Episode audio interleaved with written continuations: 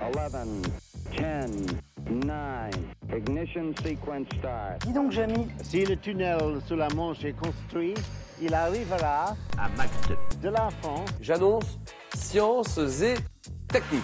Ça, c'est pour vous. Bienvenue sur le podcast de l'association des ingénieurs Violet EMI XI qui vous fait découvrir le parcours d'ingénieur caloté.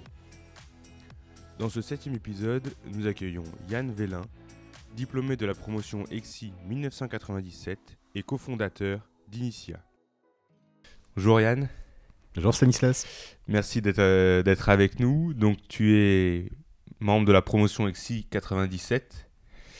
Tu as grandi à La Rochelle. Euh, première question finalement, pourquoi avoir choisi l'EXI? Euh, excellente question. Euh, bah écoute, j'ai fait euh, après mon lycée à La Rochelle, j'ai fait une, cl- les classes prépa, maths sup, maths à La Rochelle aussi.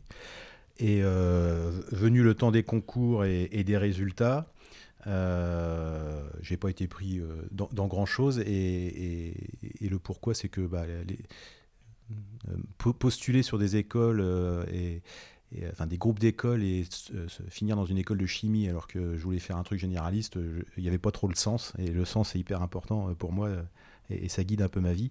Euh, et, juste à côté de la maison, euh, bah, il y avait cette école-là euh, qui était généraliste, qui, qui débutait, enfin qui avait quelques années de- d'existence à ce moment-là, qui venait d'intégrer des nouveaux locaux au minimum.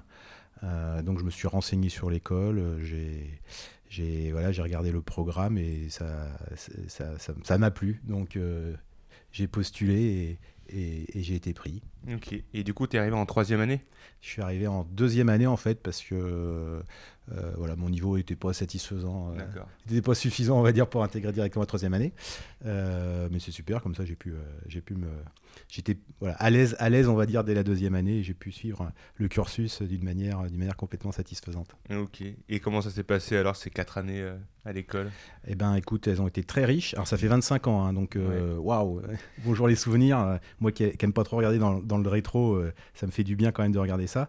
Donc, euh, hyper riche, euh, euh, un enseignement euh, que je voilà que je peux, const- enfin, si je dois faire le, le- le retour d'expérience, un, en- un enseignement complètement adapté au marché de l'emploi, euh, puisque bah, j'ai pas eu de difficulté derrière à trouver du boulot, euh, à, m'adapter à, tous les challenges que j'ai eu à, relever. euh, euh, même à, voilà, aujourd'hui à choisir un métier euh, qui est un peu différent euh, que celui euh, du, départ, mais euh, euh, ma formation m'a permis ça. Donc, euh, voilà, un, souvenir d'un programme complètement, euh, euh, aligné avec le, marché de l'emploi, euh, et puis bah, des souvenirs d'étudiants, hein, donc euh, des super souvenirs avec les copains, euh, les copains de promo et, d'avant et, d'après. Euh, voilà, du lien qu'on continue à qu'on continue à, maintenir encore aujourd'hui, donc euh, c'est chouette. Ok. Et donc à la fin de l'école, euh, t'es parti faire un service civil. Enfin, t'es parti, t'es resté à La Rochelle. Bah ouais, oh, Et- au fort de la mer. Alors, euh, je vous raconterai peut-être qu'après j'ai quitté La Rochelle quand même au bout d'un moment. Mais ouais, euh, bah ouais, on- à cette, épo- cette époque-là, on faisait encore l'armée. J'avais bien essayé de me faire exempter, mais ça- mon plan n'avait pas marché. Donc, euh, j'avais opté pour un service civil. Et donc, j'étais animateur scientifique dans une structure à La Rochelle qui n'existe plus, mais qui s'appelait l'Astrolabe. Et qui faisait euh, voilà, de l'animation scientifique euh, dans les collèges, dans les lycées, dans les écoles, euh, pour expliquer ce que c'était que la science, des, choses autour de la lumière, autour des explorateurs. Et puis le mercredi, je me souviens, ça faisait centre avec donc cette notion de, science, et donc plein de jeunes entre 8 et, 8 et 14 ans passionnés, passionnés par les sciences et qui venaient, euh, plutôt que faire un centre aéré euh, lambda, euh, qui venaient euh, acquérir des connaissances. Et donc j'étais ravi de pouvoir les, accompagner. Je me souviens, on avait fait le, concours de robots E égale M6, euh, je ne sais pas si ça existe encore. Et puis voilà, on avait été à Poitiers avec des petits jeunes de, la banlieue de Mireuil, hein, pour ceux qui connaissent le, le- quartier. On avait fait une expédition à Poitiers avec eux euh, au Futuroscope. C'était vraiment ouais, super expérience. Des bons souvenirs. Des bons souvenirs d'armée. Voilà, j'ai pas de trucs à raconter à 5h du mat dans la boue, mal- malheureusement. C'est différent. C'est différent. Et donc ça, ça avait duré une année? Ouais, 10 mois. Dix mois. et même 9 mois. euh, J'avais réussi à, à gratter un mois à la fin puisque euh, j'avais postulé à SNCF et la SNCF me, me proposait euh, un poste à Strasbourg. Euh, mais euh, immédiatement, donc j'avais réussi à, à négocier avec, euh, avec l'armée un, un mois, un mois de, de supplice en moins. Euh, et donc voilà, j'ai- enchaîné directement euh, en juin euh, 1998 euh, à Strasbourg, juste avant la Coupe du Monde. Ok. Et oui. Et du coup, comme euh, tu, tu viens de nous le dire, tu as suivi un petit peu euh, les pas de ta grand-mère qui était cheminote. Exactement. Tu es parti faire 26 années à la SNCF. Ouais, alors euh, 23 années, effectivement, elle, elle a fait toute sa carrière. Elle a travaillé à Paris, euh, à côté euh, de la gare d'Austerlitz. Et euh, alors, c'est pas ça qui m'a Oui. qui m'a convaincu de faire. De travailler à la SNCF, mais, euh, mais pareil, hein, une part de hasard euh, pour entrer à la SNCF, euh, enfin des planètes qui s'a- qui s'alignent. Un pote de promo de Lexi qui me dit bah tiens j'ai postulé à la SNCF. Euh, c'est pas une boîte à laquelle j'avais pensé. Je me suis renseigné. J'ai dit bah ouais, il y a des beaux parcours à faire, des belles carrières à faire. Il y a besoin d'ingénieurs. donc bah, allez, je, postule je suis rentré dans le processus qui est assez long, euh, des tests psychotechniques, etc. Et puis bah, j'ai eu le- la chance d'être pris et donc j'y ai passé euh, 23 ans en commençant euh, à Strasbourg euh, sur le front russe. Ok. Et donc, euh, sur ces premières années, alors, on va dire que le parcours est découpé en plusieurs étapes, mais peut-être trois étapes principales. Une première où tu es resté en France 17 ans, Mhm. une seconde où tu es parti trois années euh, aux États-Unis, et puis un retour en France pour trois ans. Ça. Quelles ont été les grosses étapes marquantes dans ce, parcours de 23 ans? Alors, euh, sur la première partie, euh, donc, euh, je commence à Strasbourg à, travailler sur les TGV. Avec mon profil généraliste, c'est génial parce que je m'occupe de, tout ce qui est le système train des TGV Atlantiques. Donc, c'est ce qui m'intéressait dans mes études à Alexis, c'était d'a- d'avoir une vue système. Et donc là, je m'occupais du, réseau informatique et, euh, et donc toutes les fonctions du train euh, qui, étaient connectées. Euh, très rapidement, du management, euh, au bout de quelques mois. Donc, euh, j'ai obtenu plusieurs postes de manager, euh, aussi bien côté ingénierie, euh, donc des études techniques, que côté euh, production, avec euh, management de, gens euh, qui, voilà, qui font la maintenance. Euh, donc, six ans à Strasbourg, et puis ensuite, un départ pour quatre ans à, à Saint-Pierre-des-Corps, à côté de Tours. Euh, un poste à Paris de 4 ans à la direction du matériel, euh, où là je m'occupais euh, de, définir les processus pour rédiger et valider les règles de maintenance sur, tous les types de trains, donc TER, Transilien et, TGV. Retour à Saint-Pierre-des-Corps, j'habitais toujours à Tours d'ailleurs quand, je travaillais à Paris, mais retour à Saint-Pierre-des-Corps sur un poste sur du nouveau matériel, mise en service de nouveau matériel ou même étude de matériel à, venir pendant, pendant deux ans et demi, trois ans, et puis l'opportunité de, de partir euh, aux États-Unis, à Boston, euh, dans une filiale de la SNCF qui s'appelle Keolis, qui fait euh, surtout du réseau urbain léger. Ce qu'on dit léger, c'est métro, tramway, bus. Euh, et là, il se trouve que Keolis a gagné un marché euh, aux États-Unis. Euh, et ils avaient besoin d'experts ferroviaires, donc on était euh, quatre ou cinq experts euh, SNCF euh, à partir euh, là-bas euh, pour, euh, pour le Far West, le Far East du coup. Euh, et donc une super aventure de, et là on est en, de 2015 à, à 2018. Et puis retour euh, en France, à Nantes, euh, en, en 2018, euh, en tant que directeur des, des centres de maintenance des Pays de la Loire, mais avec déjà l'idée de pivoter vers quelque chose qui, qui, me donne, qui me donne envie de me lever le matin, qui est l'entrepreneuriat. Donc voilà mes trois vies à la SNCF en fait. donc de- deux parties en France, une partie à l'étranger, et puis euh, depuis un an une une nouvelle vie euh, professionnelle avec euh, donc la création euh, d'Initia avec un Y, euh, qui est un, un projet euh, qui me tient à cœur. Ok. Et justement, euh, donc ce que tu me disais euh, avant l'interview, on va dire que, un, toi, une de tes phrases, c'est de mettre des et dans les phrases au lieu des ou. Mm. Et justement, durant ces dernières années, euh, t'as pas été que euh, ingénieur euh, à la SNCF. T'as pas mal euh, découvert de nouvelles, de nouvelles, euh, nouvelles visions des choses. T'as fait six marathons, Oui, c'est vrai. 5 à La Rochelle et un à Paris, ce que tu me disais. Voilà, 5 à La Rochelle, et je te félicite d'avoir réussi euh, celui d'il y a Merci. 15 jours. Euh, également des appétences pour la photographie. Absolument. Donc, tu as un, un site internet, un compte Instagram où tu publies une photo tous les jours, si je me trompe Ouais, pas. quasiment, ouais, Presque, tout à ouais. fait. Ouais, quasiment. ouais. Et tu as fait une exposition sur des clichés que tu as pris en Ukraine. Mm. Est-ce que tu peux nous en dire quelques mots? Ouais, absolument. Ouais, donc euh, j'aime bien mettre des et dans ma vie, effectivement. Et ça, et ça, ça part de très loin. euh, ça part de, de l'école où il fallait être soit euh, matheux, soit, soit littéraire. Et en fait, euh, je me disais, mais pourquoi on peut pas être les deux? Voilà, donc euh, ça a commencé de là. Et du coup, oui, je mets des, je mets des et dans ma vie.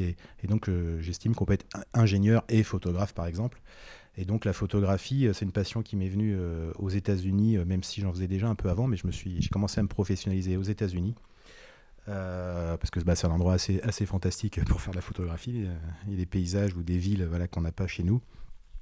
Euh, et il se trouve que j'ai fait oui, quelques expos en France, dont euh, une euh, sur l'Ukraine, puisque je suis parti l'été 2021 en Ukraine, une quinzaine de jours, dont quatre jours à Tchernobyl. Donc avant la guerre, et donc j'ai voilà, des clichés de la vie, la vie avant, avant l'invasion. Et donc, bah, quand la guerre est arrivée en février euh, 2022, euh, je me suis posé la question, bah, voilà, j'y suis allé dans ce pays, euh, qu'est-ce que je pourrais faire euh, à mon niveau euh, pour, euh, bah, pour participer à, l'effort de guerre Euh, et, donc, j'ai proposé à la mairie de Sainte-Luce-sur-Loire, où, je réside, euh, une exposition. Euh, Ils ont tout de suite accepté, donc on a monté le truc très rapidement et on a exposé, enfin j'ai exposé une vingt- euh, ouais, 25 photos à peu près euh, sur l'Ukraine Euh, et pas un truc, je voulais pas des photos de, que des photos de Tchernobyl, je crois qu'il y avait une photo de Tchernobyl, le reste c'était la, vie, la vie joyeuse d'avant. Et c'était un super moment. le, maire de, de Sainte-Luce est venu faire le, le vernissage. Euh, il y avait des familles ukrainiennes hébergées, euh, réfugiées à Sainte-Luce qui sont venues, donc une vingtaine d'Ukrainiens euh, et Ukrainiennes qui ne se connaissaient pas, qui étaient là, avec des enfants, qui avaient commencé déjà à parler français, puisqu'intégrés intégrés à des écoles françaises. Et puis, le, plus beau symbole, je trouve, c'est que l'interprète qui traduisait ce qu'on disait de français à ukrainien et d'ukrainien à français était russe.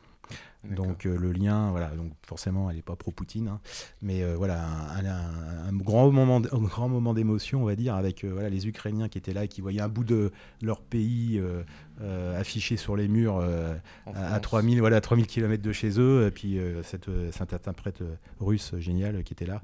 Donc euh, un, beau moment d'émotion et c'est ce que je cherche à travers la photo, c'est c'est de l'émotion. Alors l'émotion peut être euh, joyeuse, triste, etc. Mais voilà, pour moi une photo ça doit raconter quelque chose et, et là ça, ça racontait pas mal de choses. euh, Donc c'était une super, euh, un super moment. Ok, bravo. Bah, merci. Et donc, toujours dans les et, euh, on continue dans les et. Sur les dernières années à la SNCF, en parallèle, tu as suivi des formations pour te spécialiser dans le coaching, ce qui t'a poussé justement à créer en janvier 2012 avec ton frère Nicolas, qui est aussi euh, diplômé XI 2000, 2000 tout court. Oui, promo 2000 et c'est donc en 2022. ouais, euh, 2022, oui, pardon. 2022, janvier 2022 qu'on a, qu'on a créé euh, Initia ensemble. Donc on est frères et associés. On restera peut-être pas associés, mais normalement on restera frères, c'est déjà ça. Et c'est super. Et euh, oui, bah, j'ai commencé à me former au coaching euh, en deux étapes. Euh, la première étape, c'est que j'étais manager, j'étais déjà à Nantes, directeur d'un centre de maintenance de 350 personnes, et je voulais me professionnaliser, élargir ma palette de compétences côté ressources humaines. Euh, parce que voilà, les formations de, man- manager, je trouvais qu'elles étaient très opérationnelles, euh, définir les objectifs, euh, suivre les indicateurs, etc. Mais ça manquait d'humain, tout ça, je trouvais. Et donc, je me suis formé à, ce qu'on appelle la posture manager coach à HEC. Euh, et ça, ça m'a déjà fait grandir.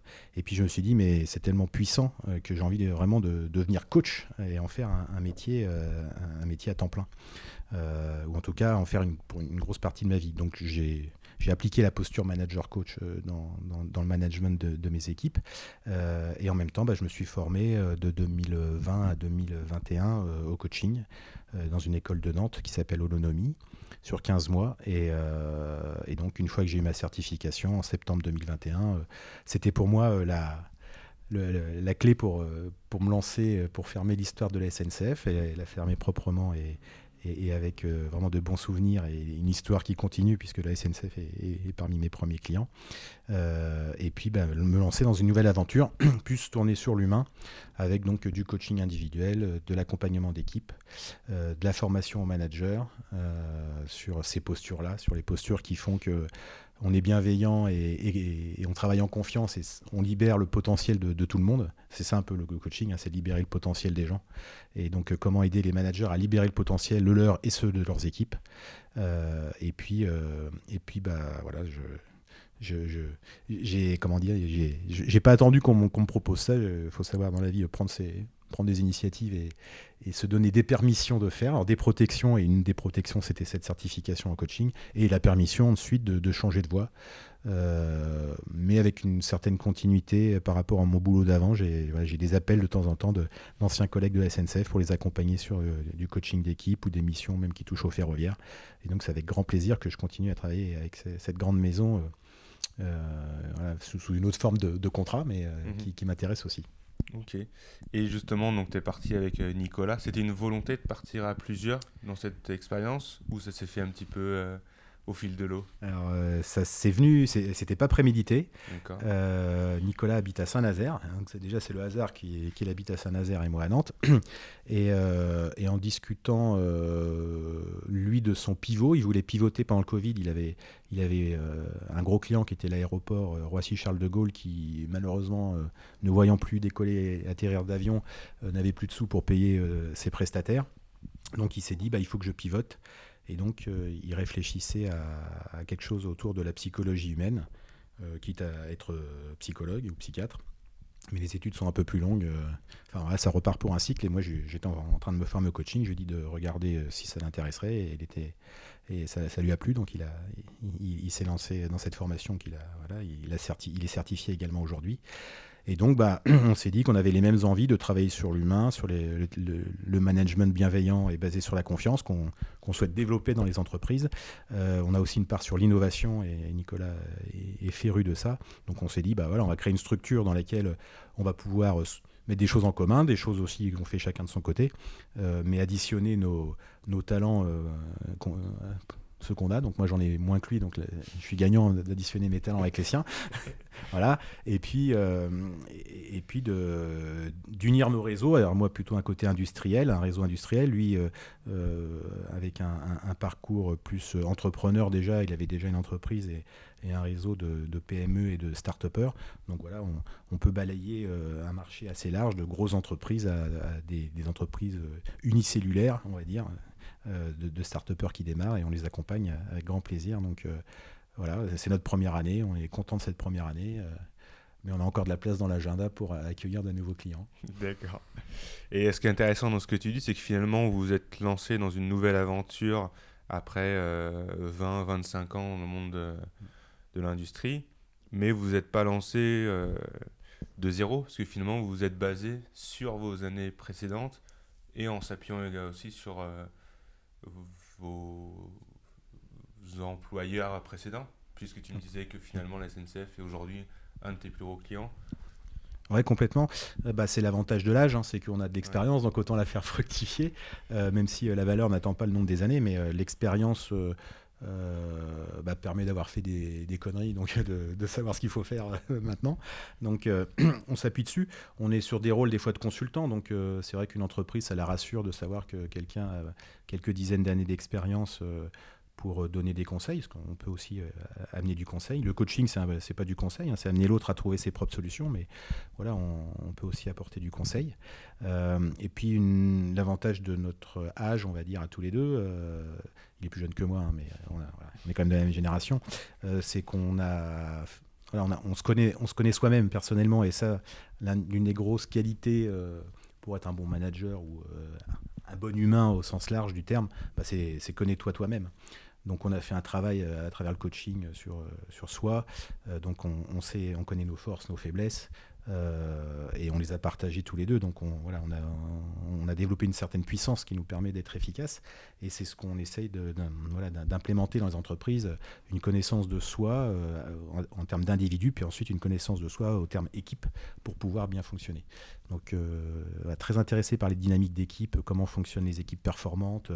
Ça, c'est quelque chose qui, qui, me passionne. Moi, j'aime bien le sport aussi, donc je, je, suis de près euh, les dynamiques. Ça m'a toujours, ancien footballeur, euh, ça m'a toujours étonné euh, comment une équipe à 10 peut gagner contre une équipe à 11. Bah, parce qu'elle va rechercher de la motivation supérieure à, l'équipe qui joue à 11 et ça c'est super intéressant ce, type de dynamique donc quand on a une contrainte dans une équipe dans une entreprise c'est comment on, on s'en sert de force pour pour voilà pour pour gagner finalement euh, des parts de marché, des clients, etc. Ok. Et aujourd'hui, vous avez quelle typologie de clients? On parlait de la SNCF qui est plutôt une grosse entreprise. Il y a des euh, personnes euh, sur des plus petits comités qui viennent vous chercher aussi de une dizaine de personnes pour savoir un petit peu comment gérer une équipe, des débutants peut-être dans, la, dans la gestion de, de personnes, etc., etc. Ouais, donc les clients sont vraiment euh, des typologies complètement différentes, donc de grosses entreprises, grands groupes comme Alstom, SNCF, donc de, plusieurs euh, dizaines ou centaines de milliers de, personnes, euh, et puis des entreprises avec un start-upper par exemple, ou deux start-uppers, un couple de start-uppers qui démarre une aventure et, et qui est accompagné par Nicolas. des managers qui viennent en formation avec des équipes de taille variée, de quelques personnes à plusieurs dizaines de personnes. Euh, de grands groupes euh, ou pas, euh, des anciens d'Airbus par exemple, qui, sont venus en formation. donc voilà, c'est très varié. Et en fait, comme on travaille sur l'être humain, sur la connaissance de soi, puis la connaissance de l'autre et des équipes, bah, finalement, on peut accompagner j'aime pas trop dire ça, parce qu'on a l'impression qu'on sait tout faire, ou ceux qui savent tout faire ne savent rien faire, mais comme on est sur l'individu, euh, chaque, euh, chaque sujet est différent, chaque personne est différente, et donc on ne pas, on déroule pas un, protocole, euh, un protocole, une procédure sur un être humain. On, l'écoute, on part d'où il est et où il veut aller, on l'aide, on l'accompagne là où il veut aller.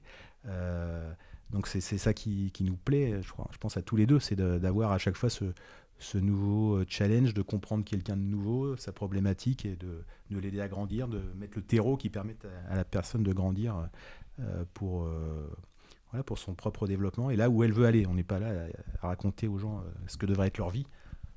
On les aide à prendre en, vie leur, en main, leur vie en main pour, pour décider de la vie qu'ils veulent. Quoi. donc j'invite régulièrement les gens à se poser la question est-ce que je suis au bon endroit, dans la bonne boîte, dans le bon poste, dans la bonne ville? Parce que c'est voilà, la vie passe vite et c'est pas c'est pas à l'heure de la retraite ou euh, sur son lit de mort qu'il faut se dire mais j'aurais dû faire ça. Enfin, il faut mieux se dire avant. ok. Et justement, on, tu me parlais un petit peu de la personnalité de chacun. Du coup, j'imagine que le coaching est un petit peu basé là-dessus. Quelles sont les étapes quand tu vas euh, coacher quelqu'un? Il y a une première euh, partie qui est découverte de la personne, découverte des problèmes, et après vous réfléchissez un petit peu ensemble à mettre en place différentes euh, méthodes. Exactement. Euh, tu, as, tu as tout à fait bien décrit le, la chose, c'est-à-dire que on écoute, on demande à la personne quelle est sa situation et quel est son problème, parce que s'il n'y a pas de problème, il n'y a pas de coaching. Enfin, la, personne peut être dans une situation qui, qui, ne lui plaît pas, mais si c'est pas un problème pour elle et si elle n'a pas envie de passer à l'action, bah, on peut pas l'aider. Donc il faut qu'il y ait une demande, en fait, une demande d'évolution, une demande de changement, de transformation, et puis à partir de là, eh ben, on va aider la personne à faire des pas de côté, à regarder sa situation différemment, à ouvrir d'autres options euh, de, cette vision et d'autres options d'action. Parce que le coaching, c'est quand même de passer à l'action. Euh, et c'est pas de c'est pas de discuter pendant pendant des heures. Euh, on fait ça, on fait ça autour d'un verre, mais voilà, c'est pas une séance de coaching. Donc à, chaque, à, chaque, séance, voilà, on part on part de la situation de la personne, d'où elle en est, quel est son problème, comment ce problème elle peut le voir différemment, quelles sont les différentes actions qu'elle peut mettre en place. Donc on laisse la personne chercher ses actions par elle-même. Si elle trouve pas, on peut, on peut susciter ou suggérer des choses. Mais c'est toujours elle qui est, qui est autonome sur sa décision. Et puis, euh, bah, quand on se revoit, on voit comment la personne progresse, s'il y a des choses nouvelles, s'il y a des choses qui bougent. Donc, euh, c'est contrairement à un psy qui va parler du passé. le psy, généralement, est vu en plus comme euh, j'ai un problème. Donc, le, psy va essayer de, de, de trouver, d'identifier le pourquoi on en est là. Le coach va partir de on en est là aujourd'hui, on part d'où tu es, où tu veux aller, et on t'accompagne où tu veux aller. Et c'est pas forcément des gens qui ont des problèmes, c'est des gens qui veulent, euh, qui prennent un nouveau poste, qui veulent euh, prendre un poste de directeur et qui euh, veulent une nouvelle posture, ou qui prennent un nouveau poste de directeur et qui veulent être accompagnés sur les premiers mois pour trouver la bonne posture. donc des profils très variés, des gens qui veulent changer de direction à 40 ans, 50 ans, voilà, des, virages où on se pose la question de est-ce que je suis bien dans ma vie, est-ce que je suis bien aligné avec ce que je fais.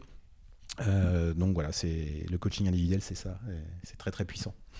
Et justement en termes de timing, hmm. euh, les personnes vous les suivez pendant combien de temps? Ça dépend de la personne, ça dépend de l'objectif du coaching? Ouais, mais en tout cas, ce qui est, tu as raison, ça dépend et ça peut aller de une séance, je dirais, à maximum une dizaine de séances sur six mois. Donc c'est des accompagnements courts. Euh, pour justement rendre la personne autonome et pas dépendante du coach. Donc après six mois, on laisse, euh, on laisse la personne, euh, enfin, elle prend, elle prend son autonomie, elle se développe. Et si elle veut revenir vers, euh, vers le coach pour d'autres sujets, aucun problème. Mais voilà, on laisse la personne grandir. On n'est pas, c'est pas du tutorat au sens tuteur. Je, fais grandir la plante et je la, guide. Non, c'est, je mets le terreau. C'est plutôt je mets le terreau et je laisse, je regarde comment la plante se, développe. Donc voilà, c'est, je dirais, ça va entre une et dix séances. D'accord. Et donc vous, avez lancé euh, il y a un peu moins d'un an. Ouais, bientôt, bientôt fêté c'est un an. C'est ça. Aujourd'hui, vous êtes satisfait de ce que vous avez réussi à, mettre en place? Ouais, complètement. Euh, donc, euh, on, a, voilà, on a fait le chiffre d'affaires qu'on voulait sur cette première année, avec du travail de coaching individuel, l'accompagnement d'équipe, un petit peu d'innovation, mais là, on veut développer un peu plus le, côté innovation. une première session, une première promo de, de, de, personnes formées en, en, management. Il y en a une une deuxième session qui commence en février l'année prochaine. Euh, donc on est, ouais, on est, on est satisfait. Puis euh, bah, on se remet en question. Qu'est-ce qui marche, qu'est-ce qui marche pas. On essaye des choses, euh, des trucs qui, qui fonctionnent, d'autres pas. Donc voilà, on, on, apprend aussi en marchant. L'avantage c'est que Nicolas est déjà chef d'entreprise expérimenté, donc on gagne du temps sur tout un tas de choses. Et puis, bah, ça nous donne aussi le fait que des choses ne marchent pas, ça, nous, ça permet de se dire, bah, essayons autre chose. Donc, on est sans, cesse en train de réfléchir à de nouvelles choses, et ça, c'est ce qui nous passionne aussi. C'est pour ça qu'on a choisi ce type de, de, métier, c'est d'être en réflexion permanente. Enfin, ça nous nourrit de, de réfléchir et d'essayer d'améliorer les choses. Donc, euh, content de cette première année, et faut, voilà, la deuxième année, il faut qu'elle soit faut faire x2, x3, enfin voilà, faut y aller. faut continuer. Et Nicolas, tu disais qu'il était chef d'entreprise. Mais euh, il a continué ce poste Oui, non, il a comme toi, il a arrêté et vous ah, êtes...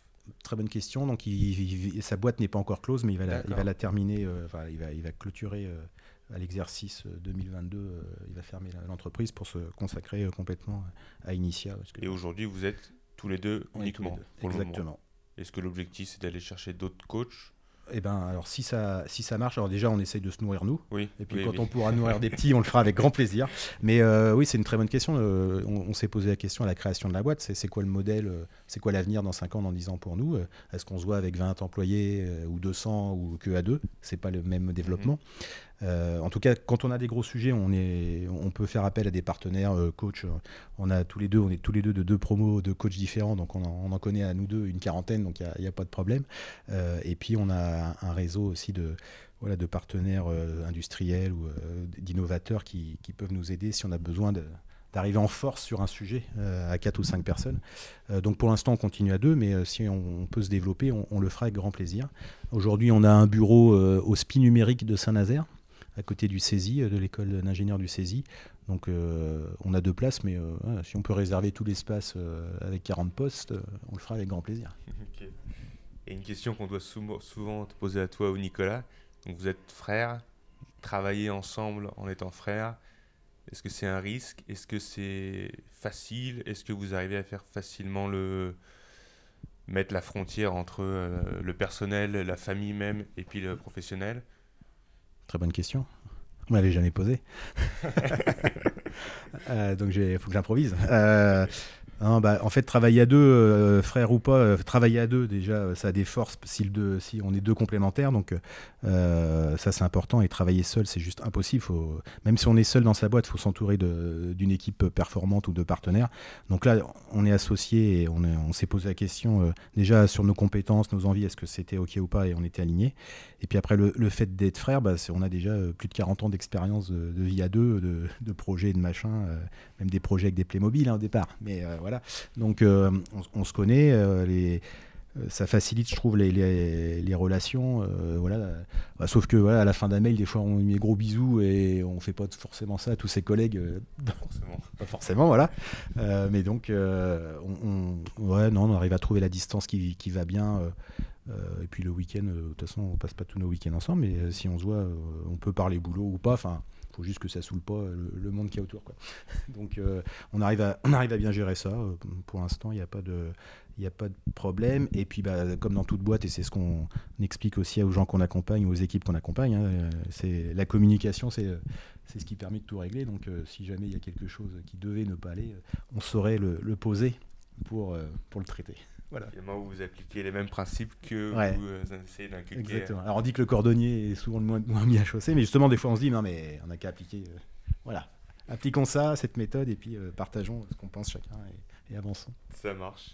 Et si on continue dans les et, on- et qu'on change un petit peu de sujet, tu es engagé dans différentes associations, notamment une où dont tu es le président, une Ouais. association de compagnie théâtre. Ouais, donc c'est une compagnie théâtre qui a une vingtaine d'années, euh, compagnie euh, de clowns, de musiciens, donc spectacles musicaux, spectacles de clowns euh, principalement, notamment un spectacle de clowns à, destination des, quatri- des 5e et des 6e qui débutent euh, l'apprentissage de l'anglais. Donc le spectacle est, est- est fait de, est- est fait de deux clowns qui, qui, voilà, qui, qui passent 55 minutes dans un cours d'anglais à parler anglais. Donc euh, c'est assez génial euh, de, voir l'interaction et euh, qu'il y a avec les enfants et les élèves et puis que les élèves comprennent que bah, l'anglais c'est pas juste une matière ça sert à- aussi à comprendre à comprendre des choses donc même si le niveau d'ang- d'anglais des fois n'est pas très élevé euh, sur le premier trimestre de, sixième euh, par le jeu de clown, les, élèves comprennent l'histoire. Euh, J'en parle avec d'autant plus de fraîcheur que hier matin, j'étais dans une classe de, de carquefou de 6e euh, pour prendre des photos de, des, deux clowns qui, qui font ce spectacle pour alimenter le site internet de la compagnie, qui s'appelle la compagnie À toute vapeur. Alors ça n'a rien à voir avec la SNCF, mais euh, comme quoi on peut être rattrapé euh, par, son passé. Euh, et c'est génial. Et, et en fait, la clown qui joue dans le binôme, qui s'appelle Florence, est la directrice artistique, c'est elle qui a monté la compagnie il y a une vingtaine d'années. Et je l'ai rencontrée au cours d'une formation qui s'appelait Les émotions du clown, à destination des entreprises, pour euh, comprendre, euh, comprendre ce que c'est qu'une émotion et comment la gérer. Euh, le sujet des émotions en entreprise est un vaste sujet, je ne vais pas rentrer dans le débat, mais voilà, j'ai participé à, cette- à ce stage. Et puis quelques mois après, euh, euh, la présidente euh, en place euh, devait partir euh, de, de- son poste pour raison professionnelle et elle s'est souvenue de moi, elle m'a demandé si j'étais OK.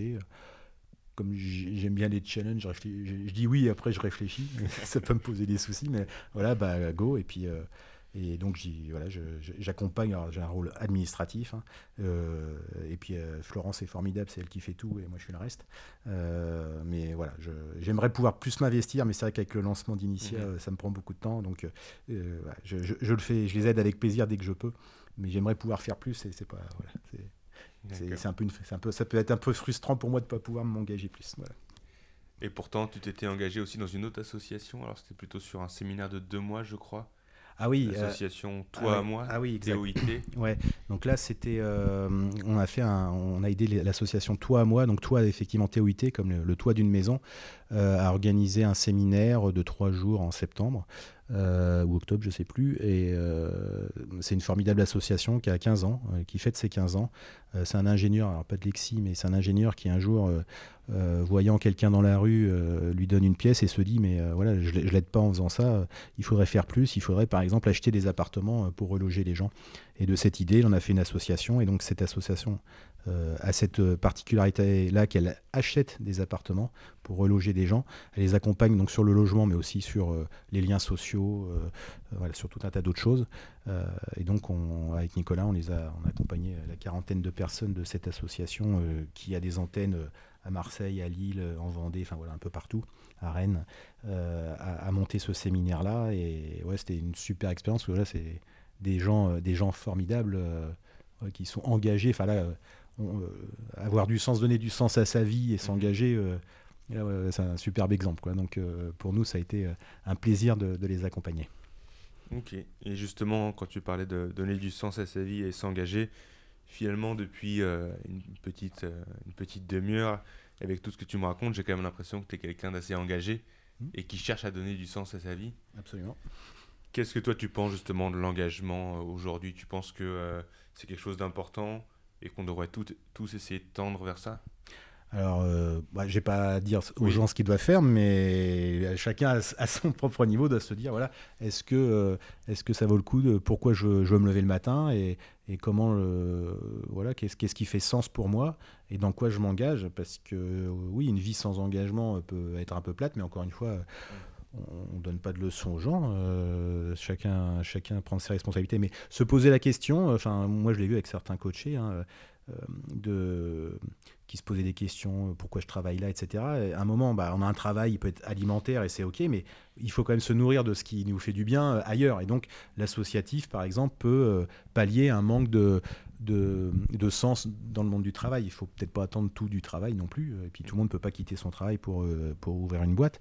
Donc, euh, mais voilà, par contre, cha- chacun peut se dire, bah, tiens, qu'est-ce qui me nourrit, moi, qui, ce qui me fait du bien et dans quoi euh, je m'engage. Et c'est pas forcément les associations, hein, mais euh, dans quoi, euh, dans quoi je m'engage pour me nourrir et vivre, euh, et vivre la vie dont je veux et pas une vie que d'autres auraient choisie pour moi. Quoi. Et donc toi aujourd'hui tu es nourri de ça Bah ouais. épanoui. Je suis aligné. Ouais. Moi, dans mes valeurs, il y a la liberté, et donc je la, je la trouve à travers le- l'entrepreneuriat. Euh, ça, c'est hyper important. Euh, moi, j'ai besoin d'innovation, et donc là, on est en plein dedans. Euh, bah, on crée une boîte, donc on innove. On travaille dans le domaine de l'innovation, donc ça, ça me plaît. Puis, euh, ouais, si je devais trouver un troisième sujet, euh, une troisième valeur qui me nourrit, c'est l'humour. Donc là, on déconne pas trop, Stanislas, mais euh, voilà. Après, on va, dès qu'on aura coupé le micro, on va- sortir quelques blagues. Donc, euh, donc voilà, donc c'est ça qui me nourrit. Et là, je suis aujourd'hui, je suis parfaitement aligné avec tout ça. Donc c'est super. Je me lève le matin euh, avec la banane. Bon bah super. Bah merci beaucoup Yann pour ce beau témoignage Merci Stanislas. et puis à très bientôt. Ouais.